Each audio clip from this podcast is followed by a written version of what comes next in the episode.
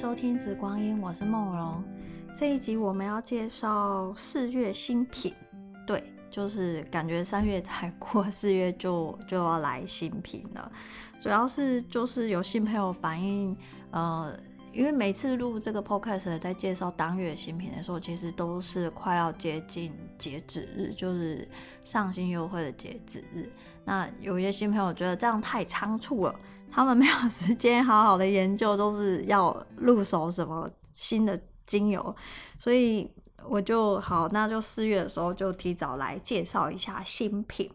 那大家其实也发现，就是四月的新品的上新优惠截止日其实蛮早的，呃，就是四月二十五号。其实是有一个原因，就是小编。五月的时候 要出一趟远门，而且这个远门就是去的时间其实有点长哦，所以嗯、我知道上半年的这个每个月上新的这个节奏其实跟以前都不太一样，就是每个月每个月有不同的节奏，主要是就是呃，今年上半年就是有两趟大旅行，所以就变成上新的节奏会会因此而调整。那从六月开始之后的每个月上新的那个节奏就会回到以前，就是当月的上新是隔月的大概四号或五号就会截止这样，所以大家就会比较比较好去抓时间。所以我们今天就要来介绍四月的新品啦。四月其实有很多的呃老朋友就是重新出现，又有新朋友哦。那我们因为这个月的东西其实蛮多，而且每一支都需要 讲比较多时间，所以我们就不废话太多了。好，第一支要介绍的是墨红玫瑰，它是支烯发的这一支。呃，墨红玫瑰呢，其实在二零二一年的时候其实有上架过，而且就是很受大家欢迎。然后那时候其实也有人当下就买了之后很快用完，他就又来回购。那其实二零二一年的时候是这个。这个农场他其实尝试了用，就是墨红用支烯发做，他试了几年之后，他觉得很 OK，之后二零二一年他就开始做商业销售。那他当初一开始的时候，其实定价其实是蛮便宜的，但后来因为就是国外很多呃品牌商可能跟他拿的很多，所以他后来就涨价了。所以二零二二年的时候，因为其实真的涨蛮多，所以我就就没有上架。那其实也个。两年了吧，啊、很多人都用完了。然后这这个这支墨红真的很好闻，所以我就在今年的时候，其实就蛮早的，就跟这个农场就去谈，说我想要拿这个墨红玫瑰。那当然就是小编用我的超能力，钞票的钞，就是嗯，把这个价格就是有想办法，就是去去压缩给大家，好。那这支墨红玫瑰呢？它其实是这个印度当地的墨红玫瑰跟这个紫玫瑰杂交的品种。它不是像这种，如果去过呃中国云南旅游的话，其实云南它很盛产的就是所谓的一种墨红玫瑰。但这个呃这一款的杂交，它跟云南的纯种的墨红玫瑰，它的气味其实是不一样的。那、呃、云南的这个墨红玫瑰，它会比较呃更。更有那种粉味，然后呃，印度的这一支墨红玫瑰，它是真的就是花香非常的甜美，然后非常的奔放，主要原因也是跟它是支烯发有关系。那所谓的支烯发呢，其实是最传统古老的。呃，一种萃取的方式，它就是把这个玫瑰的花瓣，就是呃，在就是铺在这个脂肪上，然后让这个脂肪去吸收这个花瓣的香气之后，它会一直去重复的换花瓣，就是他觉得这个花瓣的香气已经被这个脂肪吸走了之后，他们就会去换上新的花瓣，然后重复换到这个脂肪已经吸饱了这个植材的香气精质之后，他们就会去把这个脂肪。呃，用这个酒精，还有一些方法，就是把这个吸附在脂肪上的这个植物精子，就是稀释出来之后，然后去浓缩去处理它哦。那呃，这个支吸法它在处理，就是后面它在呃处理的时候干不干净，就取决于在就是呃有没有这个脂肪味的残留，还有就是溶剂的这个残留这样。那这支墨红玫瑰它算是。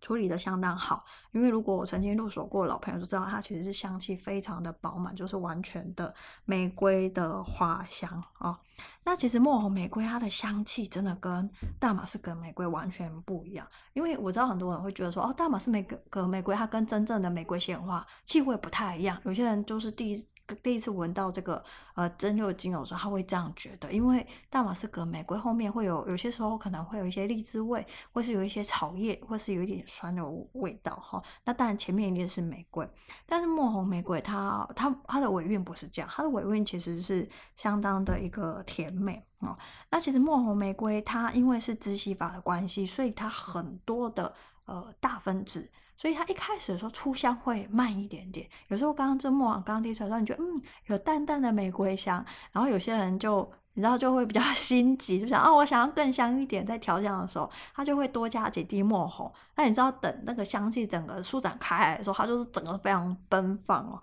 所以就会有点太香哦。那在气味感上，就是你刚开始的时候，你会觉得啊，好像我走到这个玫瑰园一样，然后你会发现很新鲜，那种玫瑰的花香甜美，永远在你的鼻尖上开始去冲刺，然后慢慢因为这个墨红玫瑰的香气舒展开来，在空气中的时候，好。像就有人拿了这个一百朵的玫瑰花束跟你告白，然后就直接把这个一百朵玫瑰 放在你的这个呃鼻子前面，这样你就会觉得哦，好，就是非常的富裕跟奔放，就整个人就是包围在花海里面。如果喜欢看漫画的人，我觉得大概就是那个一个美少女，然后旁边全部都是画满了玫瑰这样子的一个情景哦。那后味呢？我会觉得这个墨红玫瑰，呃，它会带有一些玫瑰的花蜜香，然后非常的甜美，然后有点像爱情一样，就是让人家就是怦然心动。那呃，会有淡淡的那种甜橙的香气哦，非常的清新。这个也是大家就是给我的一个反馈哦。那因为它是支烯法，所以它其实在这个呃蚊香纸上可以就是持香很久。那有一些客人他会就是。滴在这个扩香木上，他们说真的可以，就是香非常的多天。他们觉得这个 CP 值真的是就是 超级物超所值，而且都一直还蛮好闻的，不管它的前中后调的这样子去变化。那我觉得就是，其实，在文案里面我特别提到，我就觉得说啊，其实中国字真的是挺就是博大精深的。像墨红，墨就是有一种像是呃你在水里面滴一滴墨，它就会慢慢的渲染开来哦。那因为墨红玫瑰，它原本的玫瑰就有点像是勃艮第那样的勃艮第红酒那样的一个墨红的颜色哦，那就好像就是我觉得那个香气像这种红色，它会在像墨一样，它会慢慢的滴在水里面，或滴在纸上，它就会往外去晕染渲开来。那我觉得墨红玫瑰也是一开始你觉得它只有呃淡淡玫瑰香，它就会逐渐的就是渲染开来，而且是非常漂亮的一个渲染开来的一个方式哦。所以，呃，我本来很喜欢这支墨红玫瑰。那我有一些呃老学生，他们也会拿去调香水哦。所以，像算是相当推荐的一个支系法蛮成熟的呃玫瑰原精。那呃坦白说。近几年的这个支烯法有一些在这个工艺上的一些进步，但今天因为要介绍的东西就蛮多的，所以就不特别去讲。那这一支墨红玫瑰呢，它因为用的是动物支烯法哦，之前曾经就是有客人他是吃素的，vegetarian，那嗯。通常这样，我就会建议说你不要买，因为你知道吗？有些人他心里会有疙瘩哦，所以如果你有这样的那个顾虑的人，我劝你就不要哦。如果是用这个植物支烯法的话，那你就可以考虑。那这一支它是很明确，它是动物支烯法。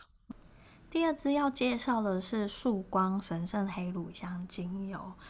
大家可能听到神圣乳香就会直接哦，神圣绿乳香哦，不是，其实。大家比较熟悉的可能是神圣绿乳香，就是神圣绿乳香跟这支神圣黑乳香，它的拉丁学名是一模一样的，它后面都是 Sequa。但是其实是呃神圣乳香，它在分级上、它的品质上，还有就是颜色，它其实有很多的很细节的这个分级的一个标准。那神神神圣乳香它里面有一个黑色，就是它乳香树脂本身是呈现黑色的，我们叫它神圣黑乳香。那这支神圣黑乳香跟上个月的苏丹一级，还有加上那一支真六神圣绿乳香，全部一样都是阿曼产的。其实阿曼的神圣乳香其实一直都是在这个乳香界中，就是出产神圣乳香里面有一个非常高雅的存在，就是这个国家它产的神圣乳香，其实品质一直来说都。都蛮清新，然后蛮干净，然后品质也都蛮好的哦。那当然还有它自己的一个分类。那神圣乳香里面的黑色，就是这次上架的神圣黑乳香，算是比较少见的，就是产量上来说是比较少见的。那这一支它是蒸馏的哦，所以它的分子其实都是它会比较轻盈，跟上次上个月的这个苏丹一级，它是超临界就会嗯不一样哦。这个是蒸馏法上所会带来的。那我们来介绍一下这一支神圣黑乳香精油的一个香气特色。那我就会用一句话来先做一个提纲挈领哦，就是说不要用一本书的封面来去评判说这本书里面的这个内容，就是就是 最最适合用来形容这支神圣黑乳香。这是什么意思呢？其实，在很多的 podcast 里面，或者是在很多的课。堂里面，我都会去提醒，就是说，学习芳疗跟调香是一个非常需要耐心的一个过程，因为这个是天然的东西，它不像单体，它非常的单一哦。那呃，精油美在就是因为它里面有非常多的复杂的分子，所以它的香气通常就会一直变化，它会一层一层一层一层的去呃去演变、去舒展开来，取决于这一支精油它的化学分子的丰富的程度。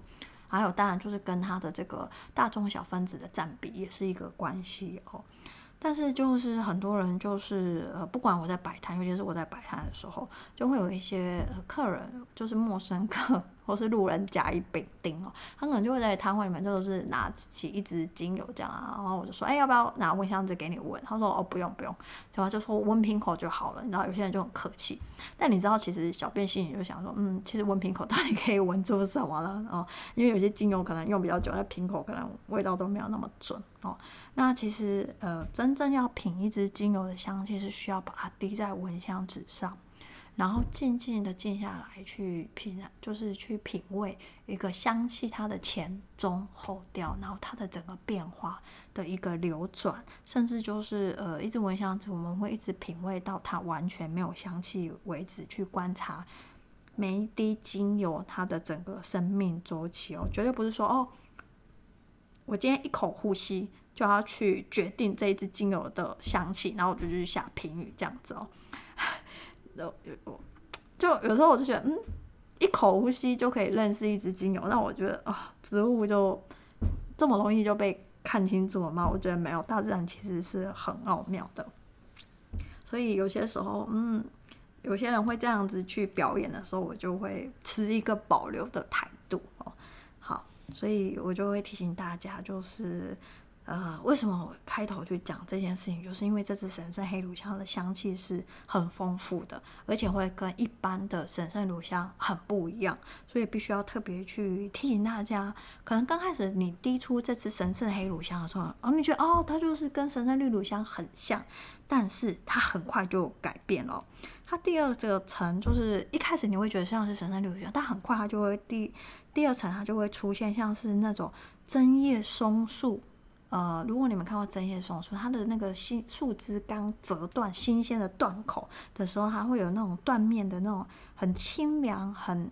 很清新，然后非常的利落的那种木质香气，然后非常的有穿透力哦。它有穿透力，就有点像是，就是像你你把这个呃这个枝枝干，就是有一个切口之后，然后很多的东西它就会慢慢的去流入、去填充。在这个里面，有点像是有一个人，他可能有一个封闭的心灵，但是你慢慢把它就是呃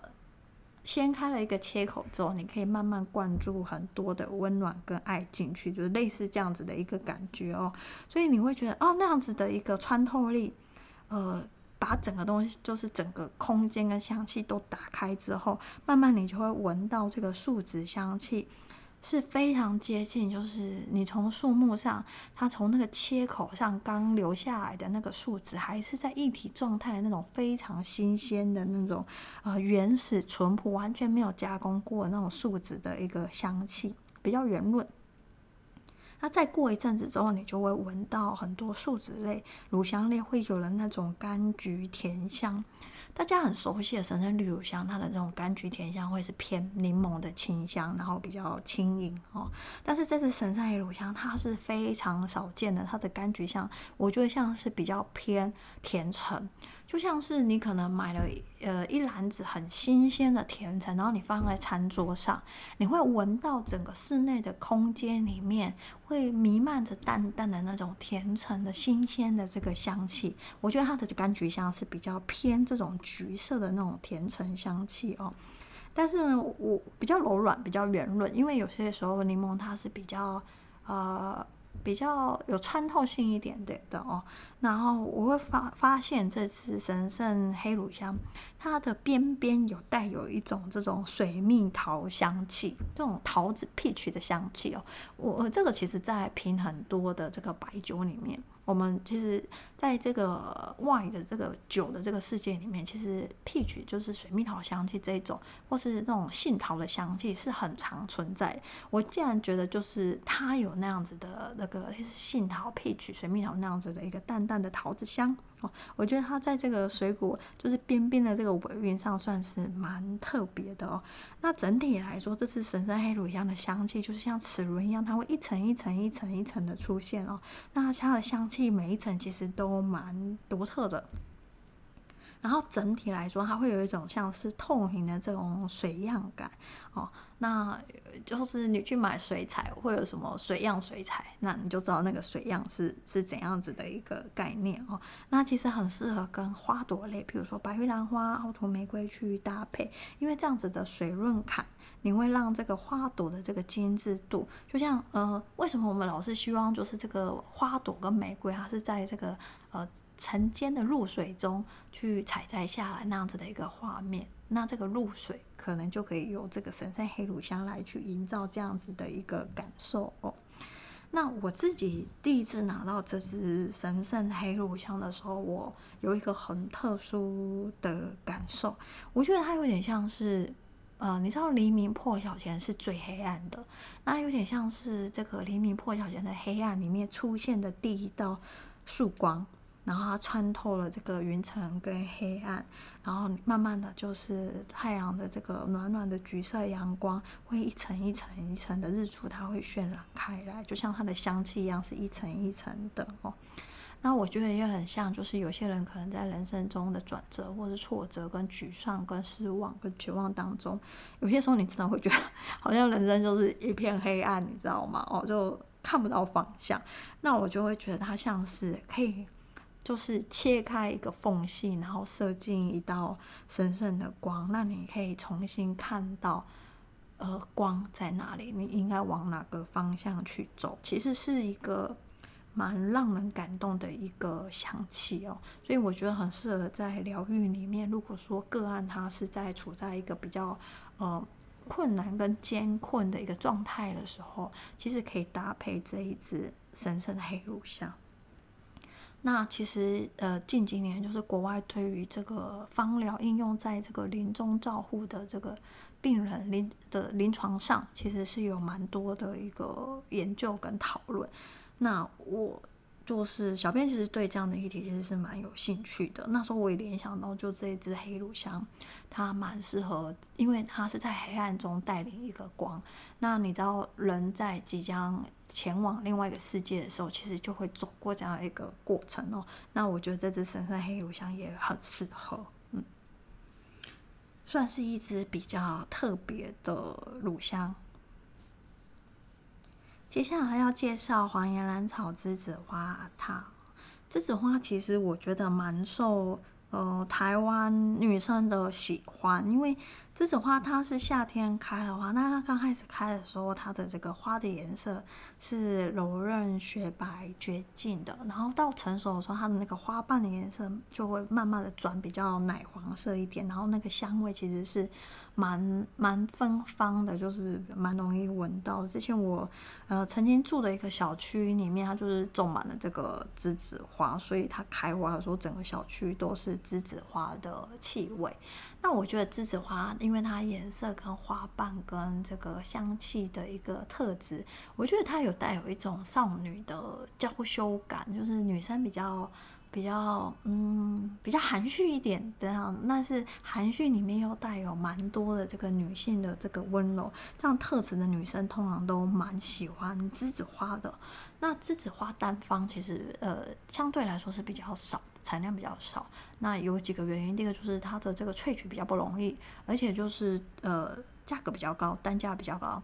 然后品质也呃蛮不稳定的，就是。厂商之间就是农场之间的这个品质其实是不是那么的稳定的哦？但是呢，因为就是阿塔他很擅长就是去保留这些呃比较不容易萃取的花朵，或比较高贵的花朵，或是呃香气比较难去好好捕捕捉下来。那印度他们阿塔的技术的专长就在这里哦。那前前两个月，就是二月的时候，其实有上架过绿叶兰草栀子花阿塔。那这个月上架的是黄叶兰草栀子花阿塔。之前一直都有提过，就是绿叶兰草它就是叶兰草，它本来就是可以把这个花香保存下来。那黄叶兰草会让花香放大，就是它是一个 放大剂，然后跟黄叶兰草在一起的花香就会很就会很甜美，然后花香就是会很明显哦。然后跟绿叶兰草在一起，因为它会带有一种文人的这种气质跟含蓄，那这个花香就会比较熟练一点点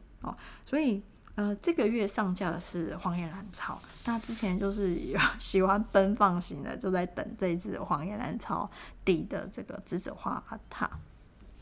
好，那这支黄叶兰草栀子花阿塔呢，它的气味呢，其实是呃。因为它其实栀子花它是白花嘛，那其实刚闻这支阿塔的时候，你会觉得啊，那个白花的这个好像有点点淡淡有淡淡的这个云朵的气味哦。那慢慢的，它很快就会转成这种栀子花那种奶奶的这种白花甜浓媚甜美的这个花香。那其实很适合直接擦在身上当香水一滴，这样然后你就可以香很久。那就是大家在选择的时候，就看你喜欢比较甜美奔放一点的栀子花，还是比较含蓄温柔，就是气质版的这个呃栀子花。那你们就可以选择绿叶兰草底，或者是呃黄叶兰草底。接下来要介绍的是特级依兰精油。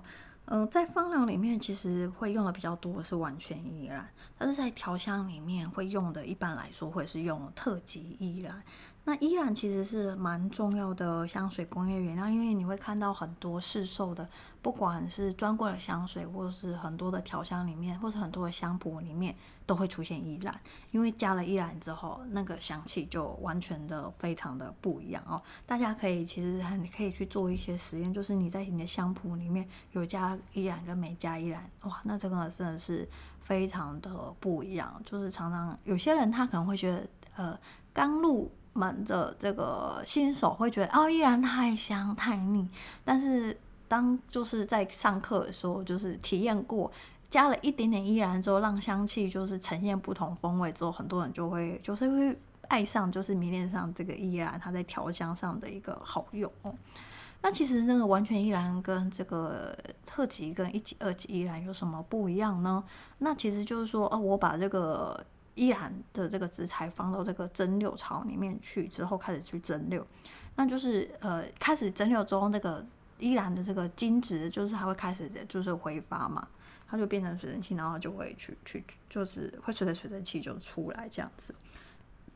那一般来说，跑得比较快的就是小分子，它会比较轻盈，然后气味会比较干净，会比较花香。所以一般来说，一般蒸馏前面的一到两个小时，我们叫做特级，它就分子最小，它就最干净。然后之后就是随着时间后面会去分段，就是所谓的一级、二级，甚至有三级这样子。那完全依兰就是不分段，就是我直接把那个机油桶就是直接全部。呃，等全部蒸馏完之后，我把所有的精油就是混在一起哦，那就是所谓的完全依兰。因为在芳疗里面，我们希望就是一个植物它全部的一个精质跟有效分子就是活性在一起，然后去去对身体有一些良好的这个促进作用，所以通常芳疗上面会用这个完全依兰会会会比较多。那呃，因为特级依兰呢，其实一般来说是香水厂在用的哦，因为呃特级依兰它有一个特色，它就是希望它的这个依兰的气味是很轻盈薄透，只有花香，它不希望就是后面一些比较大分子。然后比较杂，然后比较拖沓的这种气味出来哦，所以特级依兰通常都它是那种很清澈可见，像是呃我在呃海边，我可能就是那个水清澈到你可以直接看到这个底端的这个岩石那样子的那种清澈感哦。那依兰的花香可以让人就是直接感到很放松哦。那其实坦白说，特级依兰的品质的差异是。最多的，因为大家都觉得可能只是时间分段而已，其实不是。很多时候是你从花材，就是依兰植材的处理，然后到你的温度的控制，然后就是植材的跟水的这个比例，然后再来就是一到两个小时。那什么时候是最佳把这个特级氧切出来这个时段？这个其实都是很多的这个蒸馏厂，它真正的所谓的 know how，它的这个技术的呃。精华之所在，所以就会变成就是说，哦，可能大家以为只要照时间切就可以，它就可以称为特级依兰，其实不是这样子的哦。那我坦白说，这个月的呃小编的任性是这支特级依兰精油哦，因为呃我知道这支这支特级依兰很贵，然后我也对比过几支的这个特级依兰，也去嗯买了几支品牌的特级依兰，我真的觉得呃。很就是那个选择是毫无力，就是马上就可以看到这个差异性。就这一支马达加斯加特级依兰其实是碾压式，它非常的干净哦。那其实这支特级依兰的农场，其实我已经用了很多年了。那其实当初在上架的时候，我也想说，哦，是不是应该选一支比较价格上比较平易近人的？但是因为特级依兰它的呃在香水调香中的用量它其实不多，但是它会很。关键，它就会让你整个香气不一样。其实很多人在调这个精油香水的时候，会落入一个问题，就是你在调这个精油香水的时候，有些时候你可能用的这个精油的种类非常的多，那有些人就会调出来的这个香水的气味会觉得有点杂。其实这个杂的原因，有些时候是来自于用的每一支精油它的品质的干净度，就是我们觉得这个香气它够不够 neat。它的这个尾端是不是轮廓上是不是很立体、很干净，不会有一种很杂的感觉哦？那如果说你用的每一支精油都是这种非常气味非常干净，那你后面那种尾端尾韵的那种拖沓感，就是粘稠感、黏腻感不在的时候，你的整体的香水就会非常的干净，就会很像哦，好像单体调出来就很清新这样。所以这一支依特级依兰，它就是一支非常气气味非常清澈、非常干净的一支呃特级依兰哦，所以我会很就是推荐大家可以入这一支特级依兰哦。那你们也可以去去对比，就是不同来源跟不同品牌的特级依兰，其实是差异性是蛮大的哦。那我在教课的时候，通常都会让。学生去体验一下特级依兰在调香上怎么去画龙点睛。好，这它是一支，就是就算是你调男香，其实很多的男香、男性香水里面其实都有加特级依兰。哦，那其实男生也也。嗯，应该说，我身边的蛮多的男性朋友跟学生，其实都蛮喜欢依兰的哦，就是它可以把整个香气做一个修饰，然后做一个提升，就是那个质感就会提升下来。那当然就是。你要用一支好的依兰啊！如果说你用到一支嗯差的依兰，可能那个质感就会就会嗯，就知道那个粗糙，因为你知道，呃，不好的依兰就来自于它的这个尾韵会有那种枝叶啊比较粗糙的感觉，我就觉得有一点点可惜。嗯、好，下一支要介绍的是塔斯马尼亚的真正薰衣草精油，就是。呃，小编三三月的时候去了一趟澳洲，然后去了塔斯马尼亚哦。那其实，在出发之前就很多人说啊，塔斯马尼亚有什么？大家已经想到就是真正薰衣草。那我知道，就是大家其实应该很多人手上有薰衣草，喜欢薰衣草的人，一定就手上一定会有塔斯马尼亚的真正薰衣草。所以那时候我就想说啊，不用再锦上添花了，而且就是架上其实有很多的这个薰衣草不同的萃取方式哦。那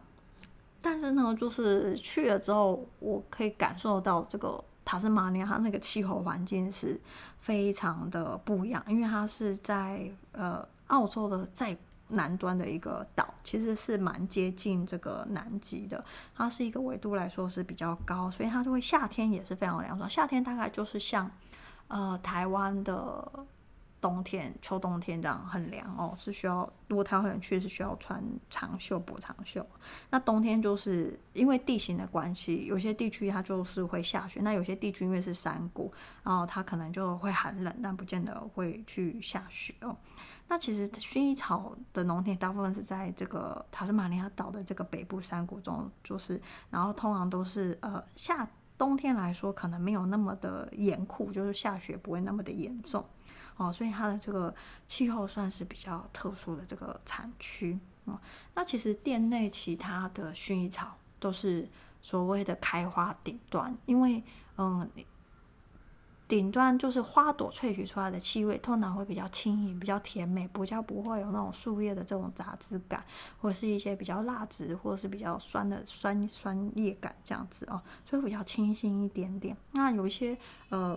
薰衣草精油可能为了增加这个萃油率，可能就是枝叶就是开花全株一起下去，这是一个原因。第二个原因就是说，如果它是用这个机器去收割的时候，那它其实就会连枝叶一起下去蒸馏哦。所以通常你们如果看到是只有开花顶端萃取，通常都是人工去去收割这个薰衣草花。它的成本就会比较高。那因为塔斯马尼亚它的这个真正薰衣草呢，它其实都是大规模经济去追种的、栽种的，所以一般来说常见，我只能说常见，还是有厂商会去产这个呃开花顶端。它常见来说会是开花全株哦。但是呢，其实我蛮讶异，就是说这一只塔斯马尼亚。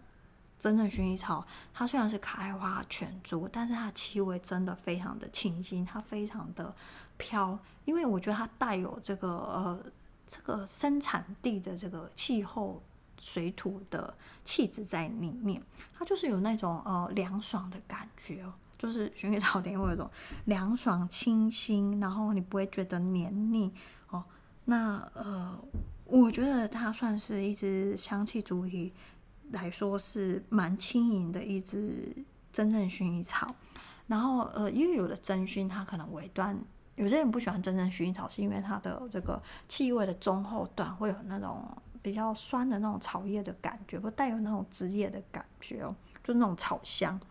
那我觉得这支塔斯马尼亚真薰，它在尾端的这个部分它不明显，因为它整体都是偏比较薄透的哦，那就像是。我觉得是一方水土养一方植物，哎，就是这个岛上的，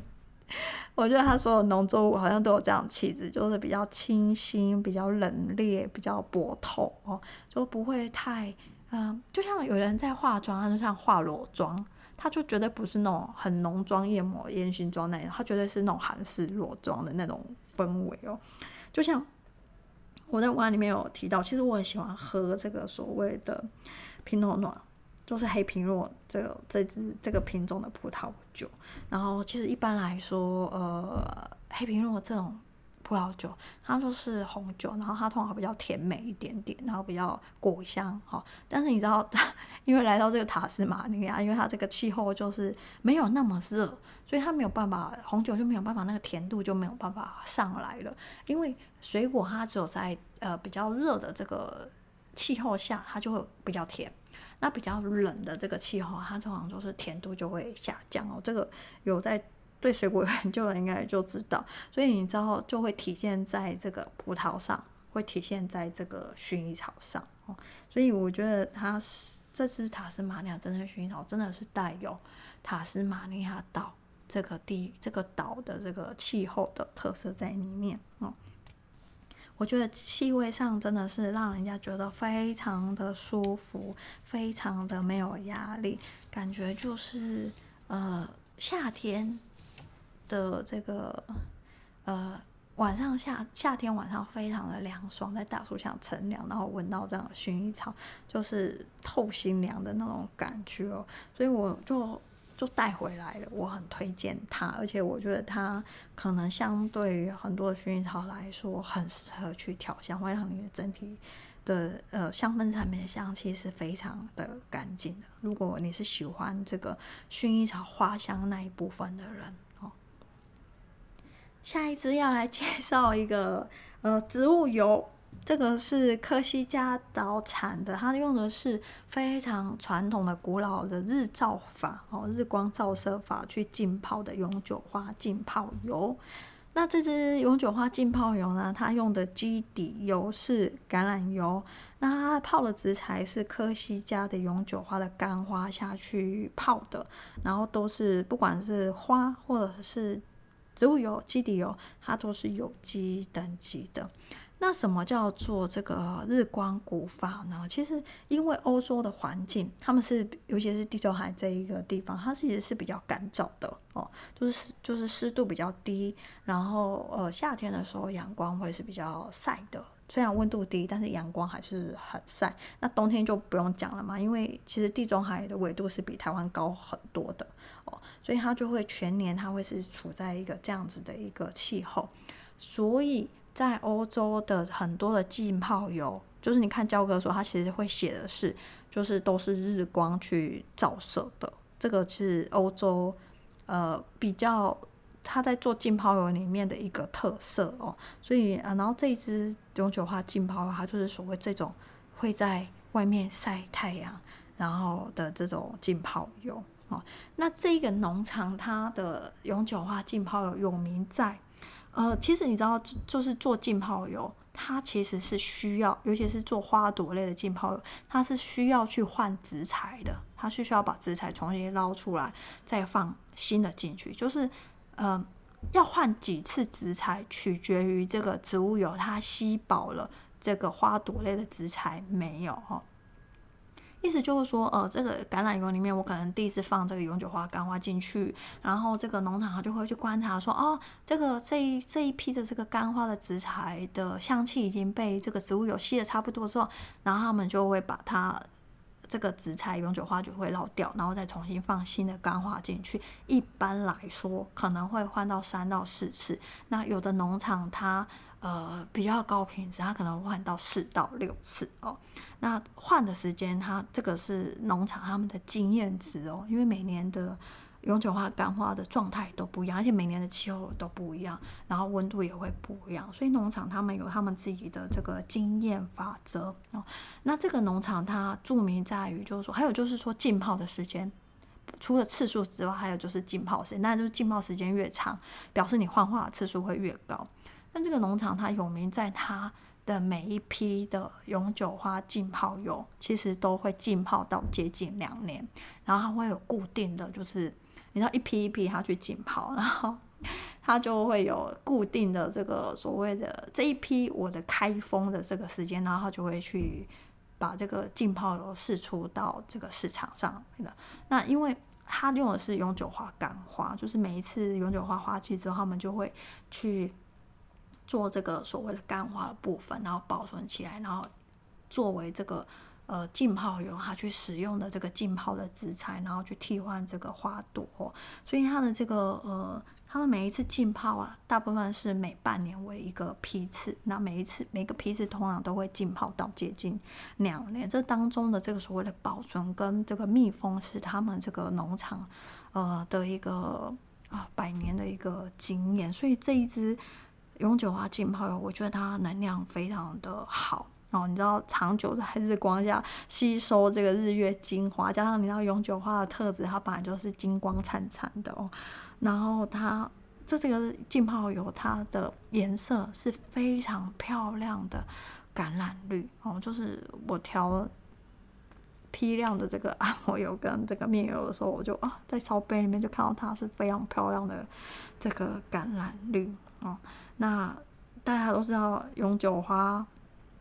它的这个呃功效在哪里啊？如果说这支永久花浸泡油，全身都可以用，好吗？就是身体你可以调按摩油，然后脸你也可以调在面油。但是这支永久花浸泡油，坦白说，因为它的这个永久花是，我觉得它这个真的是非常永久花的这个气味哦，就很浓，你知道吗？哦，所以它其实我觉得它质地上是比较保湿的哦，比较黏黏黏。如果你要调在面油，要看你自己的肤质，如果你想要你的面油比较清爽一点点的话，你可以搭配一些比较清爽的植物油去做复配。那夏天你可以这个占比少一点，冬天你可以占比多一点，因为你要随着四季去调整你的面油的这个复方的配方哦。那永久花如果用在面油，就是超级紧致，就是你知道我之前我在测试的时候，我就测试了一个月，在我的脸上用永久花浸泡油，就是去调面油，然后我带有加乳香跟琥珀，然后我觉得我那个月的脸就是超紧的哦。我觉得大家可以去去，可能可以去 搭乳香，然后眼玫瑰这一些的。那你如果要美白，好紧致美白，你就加一些花朵类的。好，那再来就是呃，也可以做这个晒后的肌肤修复。你知道接下来要夏天了，大家要出去玩，你知道吗？尤其是现在解封了，那你们可以就是呃。永久花浸泡油，然后加一点点这个野玫瑰精油或是薰衣草精油，你可以做这个防晒的，就预防晒伤，也可以就晒后的这个肌肤的一个修复，都很好用。那当然就是你知道永久化就是化瘀啦，就身体上你有什么气节啊、关节不好啊，什么促进循环，你就可以用在这个身体的按摩油里面。那当然就是可以搭配不同的精油去调整出你想要的这个效果哦。所以这一支是，虽然文案上是写说浸泡一年上了，但嗯、大家做就是业界里面就熟悉这一个农场的话，都知道这个农场它就是出了名，就是它泡很久，然后就是植材 替换过很多次，然后吸收过日光精华哦，它是非常嗯饱满的一支永久花浸泡油。很推荐大家，就是尤其女生想要美美的哦，那就可以用这一支永久花浸泡油。接下来要快速的介绍这个超临界苍竹原精哦，这个是念竹，它跟那个树很像哦，但是它就是两只脚，旁边弯了两只脚是有转弯的，叫念竹。那其实苍竹它是在中药里面很常用的一一个这个药材哦，它就是可以健脾祛湿哦，然后它是萃取的部分是它的这个根部的一个部分。那很多人其实听到中药精油就觉得啊，药味很重这样。那其实这一支苍竹它。我觉得就是台湾是一个海岛型国家，就是比较潮湿啦。那很多人的皮就皮湿，你知道吗？然后容易水肿，然后湿气很重。那苍竹就很好用嘛，就是你可以跟啊，当然就是芳疗常用的这个丝柏啊、呃葡萄柚啊、杜松就可以就是祛湿排水。那你可以搭配用，当然呢也可以用一些什么杜松啊，哦，然后广藿香其实在排湿。这个也很好用，还有就是有一支中药精油厚朴，它其实也也很适合在适合这样子所谓的健脾除湿的一个用法，对，所以大家可以去去用这样子的一个配方。如果你自己本身有这样子的问题，那这支苍竹它其实真的很好闻，就是三月。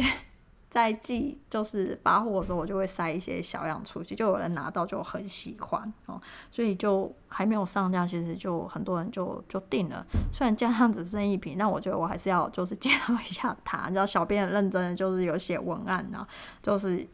就是要给大家看一下哦。它的气味其实一开始会有那种，你知道。根茎类的植物，它萃取出来的精油，它会带有那种淡淡的土跟草的这个味道。它有，就一下子，它会刚滴出来的时候，苍竹会有这样子一个味道。嗯，那很快的，它就会转成像是啊晒棉被的味道，就是夏天三十七八度，然后你把棉被拿出去晒，晒了一天之后，你会发现哦，那棉被收下来，你会有那种很清新，棉被上会有那种棉花跟阳光的这样的气息，然后带带，因为你知道苍竹它毕竟是。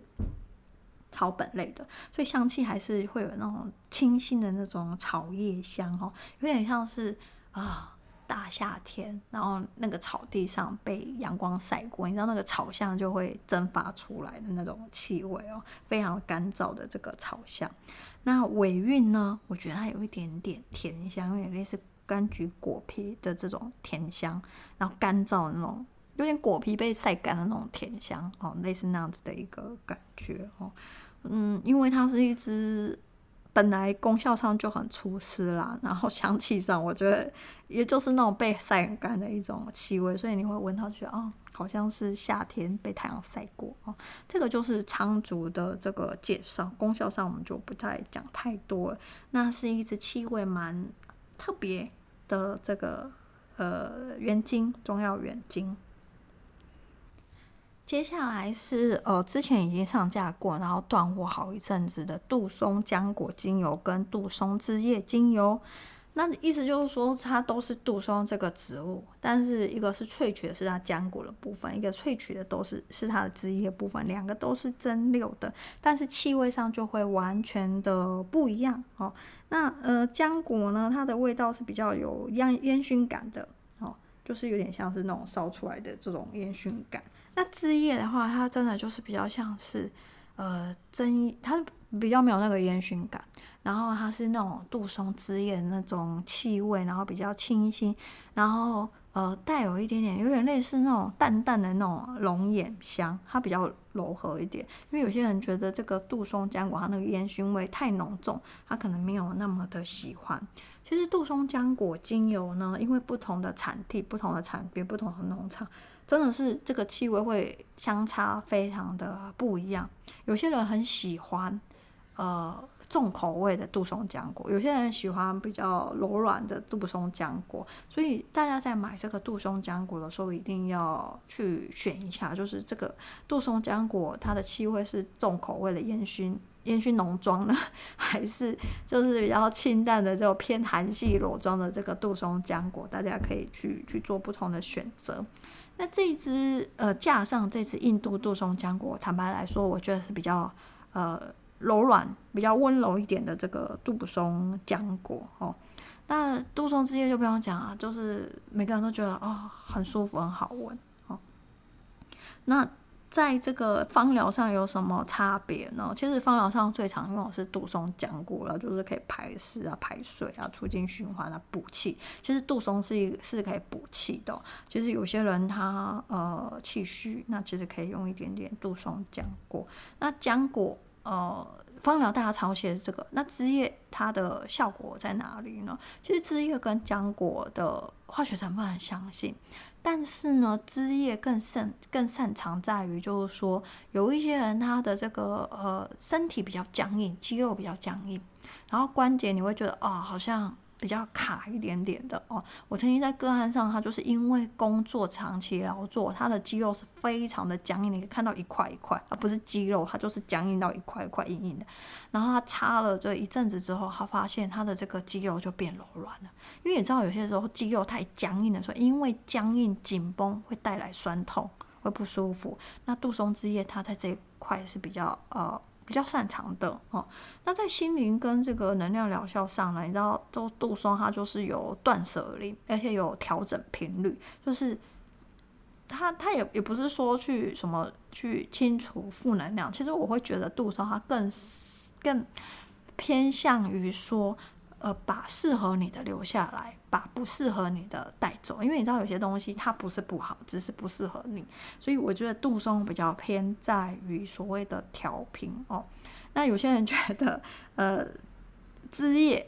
就是你知道，呃，可能欧洲他们传统在这个所谓的去除负能量比较多是燃烧枝叶了哦。那呃，其实有很多的这个古老的配方用的也是浆果，所以。嗯，有有人说法说，如果要去，就是有些书啊上面说什么清除负能量会用枝叶哦，但我觉得我比较持中立，我觉得就是挑你自己喜欢的一个香气哦。那在文案上也有对这个心灵感受，我有写比较多，大家可以自己去参考。反正这也是一次就是补货，就是上架，因为就其实杜松蛮多人喜欢用，我自己很喜欢杜松，而且我会收集不同口味的杜松。嗯，有野生的，有重口味的，有有有裸妆的哦。那我就很喜欢用各式各样的杜松，我就对杜松的香气也有一点点的这种啊、喜好哦。那大家可以就是缺货的人就可以趁这次到新就有一点优惠，就可以去补好，这个月的四月新品其实是蛮多的，也蛮丰富的哦。那大家可以就是可以看看文案，那有什么对哪一支精油有什么问题的话，都可以在私讯问小编。好、那我们今天介绍四月新品就先介绍到这边啦。很快的五月就要来了哦，那夏天也要来了，大家也可以在这个换季的季节。就是可以，就是好好的照顾自己，因为有时候换季的时候，身体它是需要去做调整的。那今年根据这个古老祖先的这个农民历算下来的五运六气，就今年的天气不会太冷，也不会太热，但是就嗯，它会比较黏湿一点，所以可能在这个身体上的照护，就是怎么去平心静气，怎么去啊、去确实是可以去去多加去。琢磨在这一块了哦。好，那我们就下一集见啦。